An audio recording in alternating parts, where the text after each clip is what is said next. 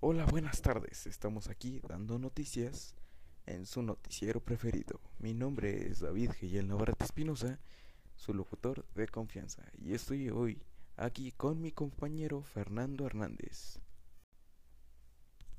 Sigamos más de cerca con nuestros compañeros que están con la familia de aquella pérdida. Vamos contigo. Bueno, queda claro que la mala información puede jugar con la vida de un ser humano. Esto es un tema delicado, pero es necesario darles la noticia de lo que realmente pasa en nuestra vida cotidiana.